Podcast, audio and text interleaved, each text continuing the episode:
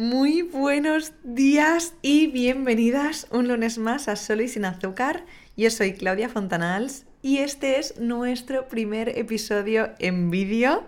No sabéis la ilusión, de verdad no sabéis la ilusión que me hacía. Era uno de los proyectos que, bueno, es uno de los proyectos que tengo para 2024 para el podcast, que siempre os digo, ya lo sabéis, que es de mis cosas preferidas el podcast. Y todo lo que sé hacer crecer a Solo y sin azúcar. Y darle alas, darle visibilidad y todo me parece un proyectazo. Entonces, estoy muy feliz de que este sea nuestro primer episodio en vídeo. Por favor, tengamos paciencia, es el primer episodio, igual no sigue todo perfecto, igual no es lo perfecto que a mí me gustaría. Y por supuesto, cualquier sugerencia, duda, eh, opción de mejora, estoy súper encantada de escucharla y me podéis escribir por Instagram, ya lo sabéis siempre. Y os tengo que decir que me estaba guardando el tema de hoy para el podcast de hoy, para el primer podcast en vídeo. Es un tema que me habéis pedido muchísimo. Ya no solo que me hayáis pedido en la cajita de preguntas cuando os pregunto de qué queréis que hable en el podcast, sino que además me llegan muchos mensajes vuestros sobre esto. Hablo muchísimo con mis clientas de esto en las sesiones y es que además yo lo he vivido. Yo he tenido una relación con el perfeccionismo espectacular a lo largo de los años y ha sido mi fiel compañero durante muchísimo tiempo. Él, de la manita con la exigencia, hemos sido tres, hemos sido un pack de tres durante muchísimo tiempo y aún, aún vivo con ellos. Y hoy vamos a hablar de nuestro queridísimo perfeccionismo. Y quiero que empecemos hablando sobre cómo vemos el perfeccionismo realmente. Y aquí no estamos para mentir a nadie y tú y yo sabemos que en el fondo nos gusta llamarnos perfeccionistas. En una parte de nosotras.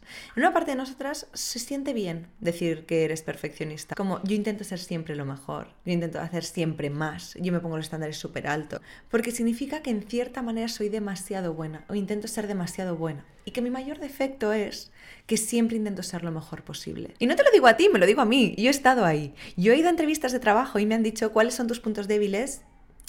Soy demasiado perfeccionista Venga, va, Claudia, por favor. Yo decía eso. La sociedad lo tenemos entendido así. Es como algo malo, porque es un extremo, no es algo llevado al extremo y algo llevado al extremo no está bien. Pero es que eso va linkado con la exigencia y con poner esos estándares altos, con lo cual yo entiendo que eso está bien, porque es exigirme más, porque es siempre ir a por más, porque es intentar ser mejor. ¿No? En última instancia, es algo que todas hemos pensado y que yo por eso me sentía muy identificada con esa palabra y por eso yo la hacía parte de mi identidad. ¿Qué eres? Claudia tal tal, perfeccionista.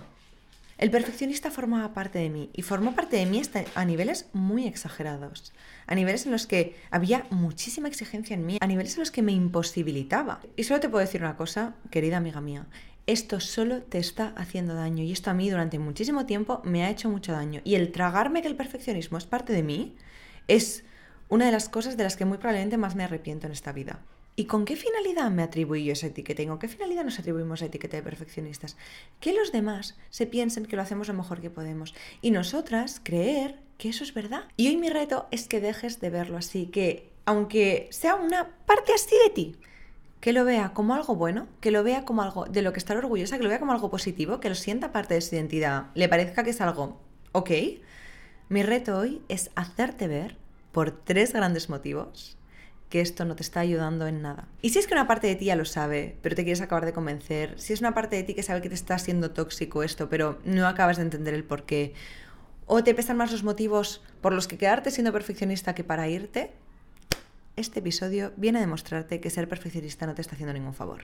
Y no te confundas, ahora no me des a pause, ahora no salgas de aquí porque te piensas, ay, es que si la escucho, ay, es que si me convence, voy a ser mediocre. Ay, es que si esta chica me convence, yo voy a empezar a hacer las cosas mal, yo me voy a dejar, yo no voy a intentar apostar por la excelencia. Esto es completamente falso. Esto es completamente falso y es el miedo que tenemos los perfeccionistas. Es el miedo que tenemos las personas muy exigentes que pensamos que si nos quitamos esa presión de encima, empezaremos a ser malos, empezaremos a hacer las cosas mal, empezaremos a cometer errores. Nos dejarán de querer porque ya no seremos tan buenos. Todas esas cosas yo me las creía. Y una parte de ti seguramente también se las cree. Pero hoy estamos aquí para desmentir todo eso. Y para esos miedos que son completamente irracionales y no te están haciendo ningún favor, darles motivos, darles razones de peso y darles argumentos para que te dejen vivir. Así que, empecemos. Podría añadir aquí una musiquita, ¿no? Quedaría guay. Bueno, da igual. Primer motivo por el que el perfeccionismo no es tu amigo. El perfeccionismo imposibilita. El perfeccionismo te quita posibilidad de hacer. El perfeccionismo paraliza. Te lo voy a explicar. Ser perfeccionista al final, ¿qué significa? ¿No? Significa ponerse unos estándares excesivamente altos ante cualquier desempeño, ante cualquier cosa que tengas que hacer. ¿Qué es lo primero que ocurre con eso a nivel lógico? Es que si yo voy a hacer cualquier cosa que me supone un mínimo esfuerzo, hacer cualquier cosa me supone un mínimo esfuerzo, ya no te digo empezar un nuevo trabajo, te digo hacer la cama, me supone este esfuerzo. Si yo la cama la quiero perfecta, me supone este esfuerzo. Muchas veces el esfuerzo que le acompaña la pereza. Entonces, el mismo nivel de pereza me va a dar empezar que las expectativas que le ponga. Porque lo que me iba a costar esfuerzo 3, ahora me va a costar esfuerzo 8, simplemente por añadirle la coletilla de perfeccionista. Simplemente por añadirle el adjetivo perfeccionista por hacer con las expectativas. Si yo hago eso, ¿qué estoy haciendo? Incrementar muchísimo mi coste de arranque. ¿Y qué ocurre si yo todo lo que tengo que hacer o todo lo que quiero hacer solo puedo hacer si está perfecto? Ocurre que muy difícilmente voy a empezar a hacer cosas nuevas. Si por mí fuera, este podcast no lo estaría grabando en vídeo porque están los niños fuera en el patio, porque la luz va y viene y porque tengo al perro en el suelo jugando con el juguetito que hace ruido. ¿Esto es perfecto? No. ¿Existirán algún día las condiciones perfectas? Tampoco. Y ahí viene el punto imposibilitador. Que si yo estoy esperando realmente a que algo sea perfecto, a hacer algo perfecto, a tener las condiciones perfectas, ya puedes esperar sentada el resto de tu vida, porque no va a pasar. No va a pasar, no va a ser todo perfecto, no van a alinearse todos los astros, no va a bajar Dios y te va a decir que este es el momento adecuado. No va a pasar. No va a pasar. Y me sabe mal ser yo quien te lo diga, pero Deja de esperar al momento perfecto, deja de esperar a la persona perfecta, deja de esperar todo perfecto. Porque simplemente te estás perdiendo la vida y la vida no es perfecta. La vida no está hecha para gente perfeccionista. La vida es un camino. Y es normal. Pero si yo todo lo que tengo que hacer quiero que sea perfecto, no voy a hacer prácticamente nada en mi vida. Y aparte de no hacer prácticamente nada en mi vida, lo voy a hacer muy frustrada. Y cuando vayan pasando los años, miraré hacia atrás y diré, no lo hice. Se me pasó el tren. Porque los trenes no se esperan a que tú seas perfecto, no abren las puertas a gente perfecta. Los trenes se esperan que tú te subas. Y aunque sea corriendo y tirándote encima, los trenes pasan de esa manera. En la vida, en la vida no está el tren de la perfección. Nadie se sube al tren de la perfección, nadie, nadie está en la vía de la perfección. Van pasando trenes. Y es que de qué va la vida? ¿De hacer las cosas perfectas? No, de subirse y equivocarse de hacerlo bien, de hacerlo regular, de hacerlo mal y aprender. Porque no solo te imposibilita la acción, sino que te imposibilita el aprendizaje. Que esto será el punto 3 que hablaremos luego. Pero para mí lo principal es que te des cuenta, porque a mí me costó mucho darme cuenta de esto, que si empiezas desde el perfeccionismo no vas a hacer nada en tu vida. No vas a hacer nada, no vas a hacer nada. Y esto os lo digo porque a mí me ha dado mucha pena. Yo llego a un punto que me di cuenta de que no iba a hacer nada con propósito si esperaba hacer algo perfecto. Y os cuento el por qué. Porque la única manera de hacer algo perfecto es teniéndolo prácticamente mecanizado. Yo hay cosas que siento que hago perfectas. ¿Vale? Por ejemplo, en el minuto del microondas, en el que se me calienta la leche, yo soy capaz de coger la tostadora, abrirla, meter las dos tostadas, bajarla y tener y tener el plato listo y hago como un pequeño ritual, ¿no? Que es exactamente el minuto del microondas. Y a mí eso me parece maravilloso y tengo como este pequeño placer, ¿no? Que es que yo sé que en el minuto del microondas soy capaz de ponerme las dos tostadas en el plato, incluso ponerles aceite. Y todas tenemos algo con esto, ¿no? Todas tenemos pequeños rituales que nos dan la sensación de que hacemos perfectos, ¿no? Y que da una sensación enormemente placentera. Pero es que esto no lo puedes extrapolar al resto de tu vida. El resto de tu vida no va a ser como ese minuto de microondas. Y la única manera de que eso lo traslades a tu trabajo es que estés una cadena de montaje y aprendas perfectamente a poner una piececita en un lugar. Porque es un trabajo mecánico que se puede llevar a la perfección, entendedme. Esa es la única manera en la que tú puedes desempeñar un trabajo de manera perfecta. Entonces, date cuenta, por favor, de que si eres perfeccionista y lo llevas a todos los campos de tu vida, ni vas a tener pareja, ni vas a tener una relación sana, ni vas a tener un trabajo que te permita crecer, ni vas a tener buenas amistades, porque la vida no está hecha para ser perfecta. Ya está. Ya está. Es si te llevas algo de este podcast, que sea que la vida no está hecha para ser perfecta. Para, no existe una manera perfecta de vivir la vida. No hay manera de que un perfeccionista y la vida casen. O sea, literalmente, no hay manera. No, no casan, no casan. Un perfeccionista y la vida, la vida de por sí es imperfecta. La vida de por sí tiene un montón de errores. La vida de por sí tiene enfermedades, la vida de por sí tiene mogollón de cosas. Entonces, la vida y la perfección van por dos caminos distintos. Si tú quieres ir por el de la perfección, te pierdes la vida. Si tú quieres ir por el de la vida, asume que no va a haber perfección. Y vívelo bien. No pasa nada. No pasa nada. ¡Ostras, no fue perfecto! ¿Y qué? ¿Quién se acuerda? ¿A quién le importa? Fue un desastre catastrófico, vale. Pero es que entre que no sea perfecto y un desastre catastrófico, mi vida hay un, hay un, hay un mar, hay, un, hay una odisea. ¿Por qué no tienes el perfeccionismo en tu vida? Primero, porque te está imposibilitando. Te está imposibilitando hacer, te está imposibilitando vivir, en última instancia. De verdad, te lo digo. El que es perfeccionista no vive bien. No vive bien, te lo digo yo, que vivido mucho tiempo mal bajo el perfeccionismo. No vive bien. Lo segundo, el segundo problema con el perfeccionismo es las relaciones, contigo y con los demás. ¿De qué va la mano el perfeccionismo? De la exigencia. Si soy muy exigente conmigo, muy probablemente también lo sea con los demás. Muy probablemente también lo sea con las personas que quiero. Y muy probablemente esa exigencia queme muchísimo a las personas que quiero. No solo a mí, sino a ellas. Porque lo que nos exigimos a nosotras, se lo solemos exigir a nuestro entorno. Y nuestro entorno no tiene por qué llevar la mochila de nuestro perfeccionismo, ni tiene por qué exigirse a sí mismo lo que nos exigimos nosotras. Entonces, vamos a empezar de fuera hacia adentro, que es, ¿en serio? ¿Tú crees que esa persona a la que quieres merece que le estés poniendo esa mochila de exigencia, que le estés tratando así? Que le estés poniendo toda esa presión cuando ni siquiera esa persona se la quiere poner. Dejémoslos vivir. ¿Que no van a vivir con esos estándares tuyos? ¡Qué suerte tienen! Y ojalá nadie viva con esos estándares y ojalá tú te quites esos estándares. Pero por Dios no se los pongas a la gente que quieres, porque eso simplemente hace que cargue una mochila mucho más pesada de lo que ya deben cargar ellos mismos. Y si tú a la gente que quieres haces que pese más su mochila y no menos, esas relaciones no van a ir a buen puerto. Esas relaciones no se están ayudando. Si yo me estoy cargando la mochila y se la cargo a la otra persona la otra persona me la carga, esto no son relaciones que nos van a dar paz, esto no son relaciones que nos van a permitir crecer, eso no son relaciones que nos harán libres. Todo lo contrario. Y cualquiera se agota de una relación así. Cualquiera se cansa de que le añadas peso en la mochila, cualquiera se cansa de exigencias. Porque anda que tú no estás cansada de ser perfeccionista, por algo me estás escuchando. Imagínate la persona que tienes al lado que ni siquiera decidió ser perfeccionista, que ni siquiera lo quiere. Déjalo en paz. Dejémoslos en paz. Te lo digo yo, que yo le he puesto una presión a David muchas veces por mi perfeccionismo.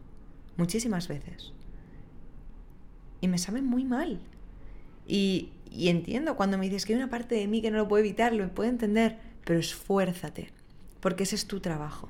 No es trabajo de otra persona gestionar tu perfeccionismo, sino que es tu trabajo gestionar tu propio perfeccionismo. Y cuando lo gestiones y cuando te permitas y les permitas más, verás cómo mejora tu relación con las otras personas. Y cómo mejora también contigo misma. Vamos a la capa más cercana. Yo no me relaciono bien conmigo si me relaciones del perfeccionismo. Yo no me hago ningún favor. Yo el perfeccionismo con la exigencia, me estoy hablando mal. Me estoy exigiendo. Me estoy poniendo presión, me estoy poniendo estrés. Eso es tener una buena relación conmigo misma. Esa es la manera en la que yo me quiero hablar y, con la, y de la manera que yo me quiero relacionar conmigo misma. Piensa en si tuvieras una hija. O piensa en ti cuando eras más pequeña. Tú a, a ti. Si salieras de ti y te vieras otra vez de pequeña, imagínate en el cole cuando eras pequeña, que te venían a buscar o lo que fuera. Yo me acuerdo siempre de mí en el cole. Y pienso, ¿a esa niña le pondría yo esta presión que me pongo a mí? ¿Yo a esa niña le hablaría como me hablo? Por supuesto que no. Por supuesto que no. Jamás le hablaría así. No se merece para nada que le hable así. Lo hace lo mejor que puede. Pues tú también. Tú también lo estás haciendo lo mejor que puedes. Yo también lo hago lo mejor que puedo. ¿Tú te crees que hay alguien que no lo hace lo mejor que puede? ¿Tú te crees que hay alguien que se levanta por la mañana y dice, hoy es un buen día para ser mediocre? Nadie. Nadie, nadie le apetece ser mediocre, nadie le apetece vivir una vida de mierda. No pensemos que eso lo vamos a acabar haciendo. No pensemos que eso vamos a ser nosotras. Porque ya te digo yo que es imposible que acabes siendo esa persona. Pero para no ser esa persona no hace falta exigirte como te exiges, ni decirte lo que te dices, ni hablarte como te hablas, ni fustigarte como te fustigas. Para eso simplemente hace falta un poquito de amor, y un poquito de compasión, y un poquito de comprensión hacia ti misma. Y es decirte, hoy voy a hacerlo bien. No voy a intentar hacerlo perfecto. Con bien hoy va a ser suficiente. Bien está bien, oye, bien está bien. Hoy voy a hacerlo bien. Pruébalo un día, pruébalo mañana. Hoy voy a hacerlo bien. Ya está. Y es que no hace falta más. Y en la vida, si lo haces bien cada día, acabas teniendo una buena vida, una muy buena vida. Ya hemos visto que perfecto no se puede. Este simple hecho, el hecho de decir, voy a dejar un poquito el perfeccionismo este a un lado y voy a dejar de tratarme desde la exigencia y desde la presión y desde el estrés. Y voy a empezar a tratarme desde otro sitio. ¿Cuál es el otro sitio? El amor. Trátate con un poquito más de amor, porque es lo contrario a esa exigencia. Lo contrario al perfeccionismo, aquí paradójico, lo contrario al perfeccionismo, que nos parece que es lo que está mal hecho, lo malo. No, lo contrario al perfeccionismo es el amor. Yo si me trato desde el perfeccionismo, me estoy tratando desde la exigencia, me estoy tratando desde la crítica, me estoy tratando desde la culpa, me estoy tratando desde el miedo, me estoy tratando desde casi desde el desprecio. Lo contrario al perfeccionismo es el amor. Lo contrario a tratarte así es tratarte desde el amor. Es tratarte desde la compasión, es tratarte desde la comprensión. Y estoy convencida que te suena chino. Si has sido o eres tan exigente como lo he sido yo, la primera vez me suena chino. Pensé, tratarme con amor. Y mi primer miedo en aquel momento fue, es que me voy a convertir en mediocre. Es que yo se dejo de lado este perfeccionismo y me trato con este amor, ¿no? Con esta edulcoración, con el todo está bien, cariño, Claudia, no pasa nada voy a acabar siendo mediocre. Y todo lo contrario. Y te lo digo porque ya lo he probado. Todo lo contrario. Todo lo contrario. Te tratas desde el amor, te animas muchísimo más, te notas muchísimo más fuerte. Eres un equipo contigo misma. No está el demonio dentro tuyo todo el día fustigándote y castigándote y exigiéndote. No. Hay dentro una persona que te anima. Imagínate eso. Dentro una persona que te anima. Y cuando alguien te anima, sabes perfectamente que es mucho más motivador que cuando una persona te castiga. Y eso es lo que tenemos que crear dentro nuestro. Y así es como va a cambiar tu relación contigo misma el dejar el perfeccionismo a un lado. Y no solo contigo, sino con los demás, como también hemos visto. Y por último, el tercer punto. Y creo que me estoy alargando un montón con este podcast, pero no veo el tiempo, lo estoy grabando. Eh... Va a ser un episodio igual más largo, lo siento. Lo tercero es la tolerancia al error. Si yo soy perfeccionista, me da miedo fracasar, me da miedo equivocarme, me da miedo hacerlo mal. Y tengo una muy baja tolerancia al error. ¿Qué significa una muy baja tolerancia al error? Que esto ya hemos hecho el spoiler en el punto 1, es que yo no puedo aprender. Me va a ser imposible aprender, porque si yo lo tengo que hacer todo perfecto y a la que me equivoco algo, lo dejo, ya no puedo hacerlo, ostras, eh, tengo que volver a empezar. Yo era esa persona. Y creo que os lo conté en otro podcast. Yo de pequeña he empezado dibujos así de veces porque me salía de la raya una vez. Y si me salía de la raya yo volvía a empezar. Y si me salía de la raya yo volvía a empezar. ¿Sabéis cuánto tiempo he perdido volviendo a empezar dibujos? Sinceramente, no somos ni conscientes. Hubiera aprendido a hablar chino mandarín a la perfección, o sea, nativo, porque yo volví a empezar y volví a empezar el dibujo. Y eso no me ayudó de nada. Si yo el primer dibujo hubiera salido un poquito de la raya, me lo hubiera permitido y hubiera dicho, vamos a seguir. Hubiera pintado igual de bien, no soy Leonardo da Vinci, no, no estoy pintando el techo de la capilla Sixtina, estoy aquí hablando. ¿Y qué pasa si yo no tengo tolerancia al error y a la frustración? Primero lo que decíamos antes, voy a poder hacer muy pocas cosas. Porque si yo simplemente me obsesiono con que sea perfecto, yo solo voy a hacer dibujos. De pequeña no hice otra cosa. Yo hacía dibujos, dibujos, dibujos, dibujos. Bueno, dibujos. Me explico, mandalas. ¿Vale? Yo imprimía mandalas y los coloreaba. Y cuando me salía volvía a empezar otro mandala. Y yo podría haber hecho cerámica, yo podría haber hecho castillitos, podría haber pintado figuritas de Warhammer, podría haber hecho 400, 1500 cosas. ¿Qué pasa? Que solo pintaba porque lo quería hacer perfecto. Al final de la vida yo creo que no se trata de cuántas cosas hayas perfeccionado o hayas hecho a la perfección, sino de cuántas cosas hayas probado, sino de cuánto te hayas conocido. ¿Cómo me conozco? Probando, equivocándome. Es la única manera de conocerme. ¿Cómo sé lo que me gusta o no me gusta? Probándolo. ¿Cómo sé si me gusta la comida japonesa? Yendo a probarla. ¿Me puedo hacer una ideita pescado crudo? No la has probado. Y el perfeccionismo te impide probar. Porque si yo tengo que probar algo nuevo, si a mí hacer la cama normal me cuesta poquito, lo pongo el perfeccionismo, me cuesta más. Imagínate algo nuevo, algo que no has probado nunca. Se te hace una bola, se te hace una montaña y se te hace imposible empezarlo. Y aquí simplemente tienes que escoger qué tipo de persona quieres ser. ¿Quieres ser una persona que haga una o dos cosas perfectas en su vida? ¿O quieres una persona que haya probado cientos de miles de cosas, que haya tenido una vida plena, que haya experimentado, que se haya equivocado, que haya aprendido y que se lleve una mochila llena de recuerdos y de cosas? Yo tengo muy claro que quiero ser el segundo tipo de persona. Porque a mí hacer las cosas perfectas no me aporta nada ya. Y el deseo de hacer las cosas perfectas tampoco me despierta nada ya. ¿Para qué querría yo hacerlo perfecto? Si puedo equivocarme, si puedo aprender, si puedo hacer otra cosa. Dejemos de poner el foco en el cómo lo hago, en ese perfecto, sino en el qué quiero hacer. En me está nutriendo o no me está nutriendo, porque mucho cuidado y eso también tiene que ver con esto, ¿no? Con la poca tolerancia a la frustración y al error, que es que yo me empiezo a ensimismar con aquello que hago, que quiero hacer perfecto, ¿no? Y es entrar en bucle con el cómo lo hago, cómo lo hago, cómo lo hago, cómo lo hago, cómo lo hago, lo hago bien, lo hago más o menos bien, lo hago regular, ahora un poco mejor, ahora un poco peor. Y cuando yo estoy en ese bucle, en esa espiral, no soy capaz de dar un paso atrás y decir, esto es lo que yo quiero hacer. ¿Me merece la pena el tiempo y energía que estoy sacrificando para llevar esto a la perfección? ¿Qué es la perfección de esto? ¿Existe? ¿Soy capaz de conseguirla? ¿Me merece la pena, sobre todo? ¿Coste-beneficio de hacer esto perfecto? ¿Lo he pensado?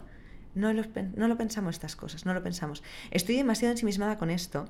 Me da tanto miedo sentir que he fracasado, me da tanto miedo pensar que voy a errar, me da tanto miedo pensar que no lo haré perfecto, que me, me meto ahí, me meto ahí, me meto en la espiral. Y no soy capaz de salir a decir, ¿es esto realmente lo que yo quería hacer? ¿Me merece la pena todo esto? Y es que sabes lo peor, que muchas veces es que no. En mi opinión, nada que valga la pena se puede hacer perfecto. Y nada que se pueda hacer perfecto vale la pena es una pérdida de tiempo el perfeccionismo. Y es algo de lo que a mí aún a día de hoy me cuesta darme cuenta y es algo con lo que yo aún vivo y es algo con lo que yo lucho constantemente. Yo ahora mismo, os digo, este podcast para mí es una lucha contra mi perfeccionismo. Yo vivo con el perfeccionismo cada día, como muchísimas de vosotras seguramente. Pero es que el tema está en cada día hacer una pequeñita lucha, no para ser más perfecta, sino para tratarme con un poquito más de amor. Que de eso va la vida. Porque el éxito para mí en esta vida no es ser perfecta ni conseguir hacerlo todo perfecto, sino es ser tu amiga, es tratarte bien y es tratarte con amor, que es todo lo contrario, como hemos visto, del perfeccionismo. No hay exigencia en ese amor, hay alas. Y de verdad, con esto solo te quiero decir que intentes dejar esta etiquetita a un lado, que intentes hacerla más pequeña en ti, que intentes poner como titular no el perfeccionismo, sino el amor, la compasión, la comprensión hacia ti, el ánimo, la confianza, y dejemos la etiqueta del perfeccionismo un poquito relegada. Y ya verás, de verdad, que si lo haces, si me escuchas, si mañana haces el ejercicio de hoy voy a hacerlo bien o perfecto, escríbeme y cuéntame cómo te has sentido. Porque de verdad para mí ha sido un cambio radical en mi vida. Y ha sido un cambio que, uno, repasando los tres puntos, primero, me ha permitido hacer más cosas, me está permitiendo estar aquí grabando esto. Me ha permitido cambiar mi vida. Me ha permitido dejar un trabajo que me parecía perfecto, pero algo que no tenía ni idea qué tal. Me está permitiendo un montón de cosas, porque me lo permito, porque no me exijo, me permito. Diferente. Lo segundo, he mejorado mi relación conmigo y con los demás, y con mi pareja especialmente, porque esto a quien más exigimos normalmente es a nuestras parejas, a nuestros amigos más cercanos. Ostras, déjalo que sea persona. Trátalo con ese amor con el que yo te animaba tanto a tratarte a ti. Ya verás cómo la otra persona responde muchísimo mejor. Y verás cómo tú respondes muchísimo mejor. Pon un poquito más de amor y un poquito menos de exigencia en tu día a día. Y lo tercero, lo que yo lo he notado un montón, es en, es mi tolerancia al error. Eh, dejar de ver el error como un fracaso y empezar a verlo como un aprendizaje. Esto te cambia la vida. Porque antes yo no me podía equivocar. Yo no me dejaba equivocarme. Y ahora equivocarme es, es algo que me molesta, tengo que decir. Pero que intento sacar la parte positiva. Y es que voy a aprender yo de esto. Así que hasta aquí nuestro episodio del perfeccionismo. Sé que va a ser un poco más largo, muy probablemente, me falta editarlo y todo, pero gracias por estar aquí un lunes más, de verdad, eh, me hace muy feliz. Espero que os guste este nuevo formato. Como siempre, eh, feliz si queréis compartir esto con una amiga vuestra, con vuestra hermana, con alguien que conocéis que sepáis que es muy perfeccionista y no le está ayudando nada. Eh, hacedle llegar este mensaje porque realmente a mí hay veces que me han enviado podcast o canciones que me han hecho pensar muchísimo y que de verdad creo que no hay mejor regalo que este. Así que compártelo si crees que alguien le puede ayudar. Y como siempre, de verdad, gracias por estar aquí. Estoy súper agradecida. Gracias por hacer crecer esto cada día más y por seguir conmigo todos los lunes. Os mando un besazo y os deseo una muy feliz semana.